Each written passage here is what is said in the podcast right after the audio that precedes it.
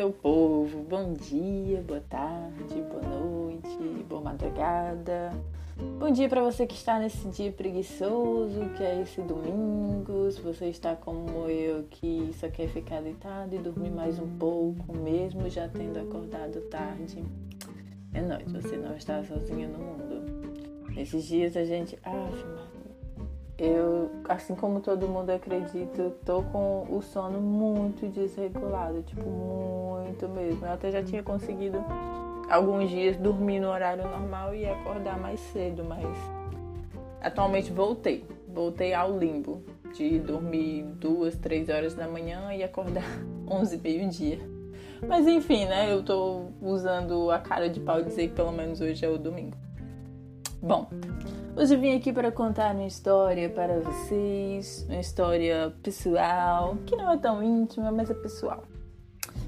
Bom, quando eu conheci Jean, eu estava naquela fase em que normalmente todo mundo que namorou por muito tempo ou engatou muitos namoros um seguido do outro, tá, né? Que você quer só, ah, eu vou ficar um tempo aqui solteiro, vou é, vou para a chamada putaria, não é?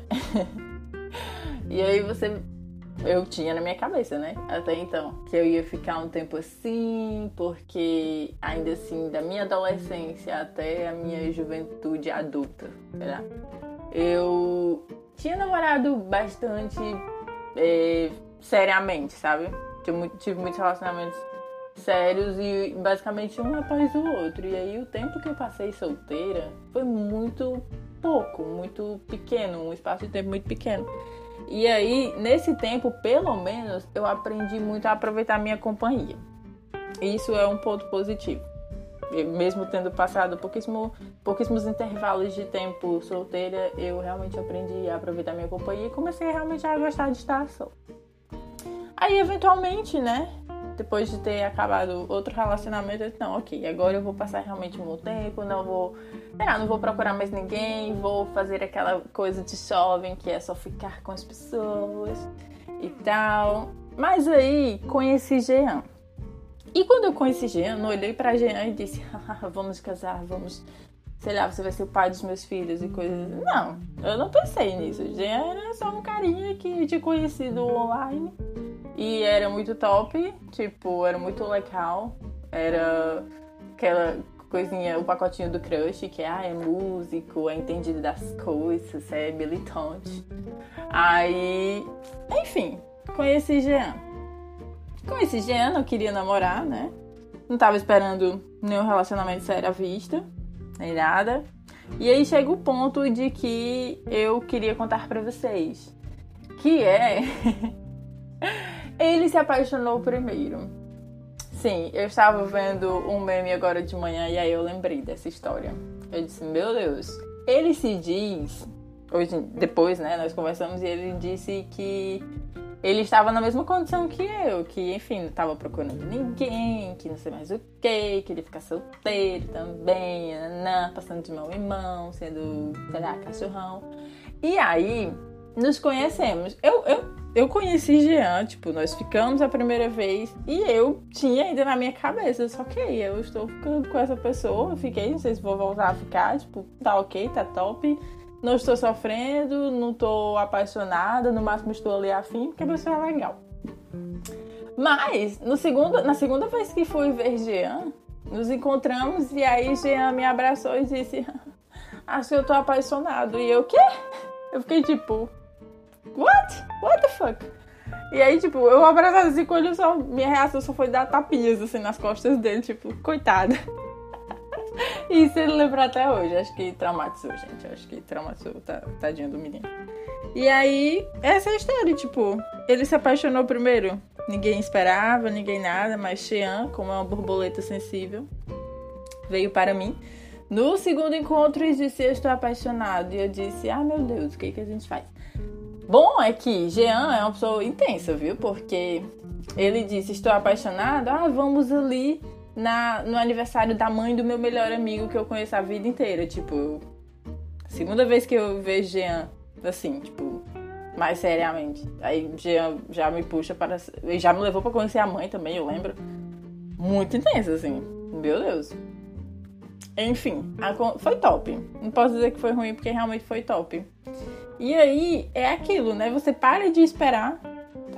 Todo mundo dá esse conselho pros outros. Ai, quando você quer, sei lá, você é uma pessoa muito sedenta de ter um relacionamento de casal, coisa assim. As pessoas sempre dizem, ai, para de esperar que vai chegar.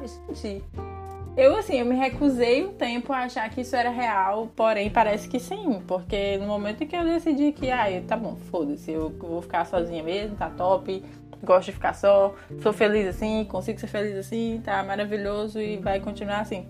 Chega, Jean, na minha vida. Tipo, eu imaginava, quando eu era mais nova, eu imaginava que eu ia casar cedo, tipo, mais cedo. Ainda não acho que eu casei tão tarde. Eu casei realmente na, depois que eu atingi uma certa maturidade, eu acho que eu casei na idade em que eu gostaria, que foi tipo os 25 anos. E aí teve um momento, sei lá, pros 23, sei lá, 23 e meio. Eu pensei, ok, eu acho que 25 anos é uma idade legal para casar. Nisso eu nem conhecia Jean ainda, mas passei a pensar isso eventualmente. Porém, estava de boas na minha vida, na lagoa e tal, tranquila. E é aquilo que era para ser só, né, putaria e fuxico, virou um casamento que hoje em dia é, enfim, muito sólido. Foi o melhor relacionamento que eu já tive, de longe, assim mesmo, e de perto mais ainda. A gente. Eu até falo que é, eu acreditei, realmente soube que ia casar com o Jean, porque o tempo passou, tipo, pra nós dois, assim, depois nós começamos a nos relacionar.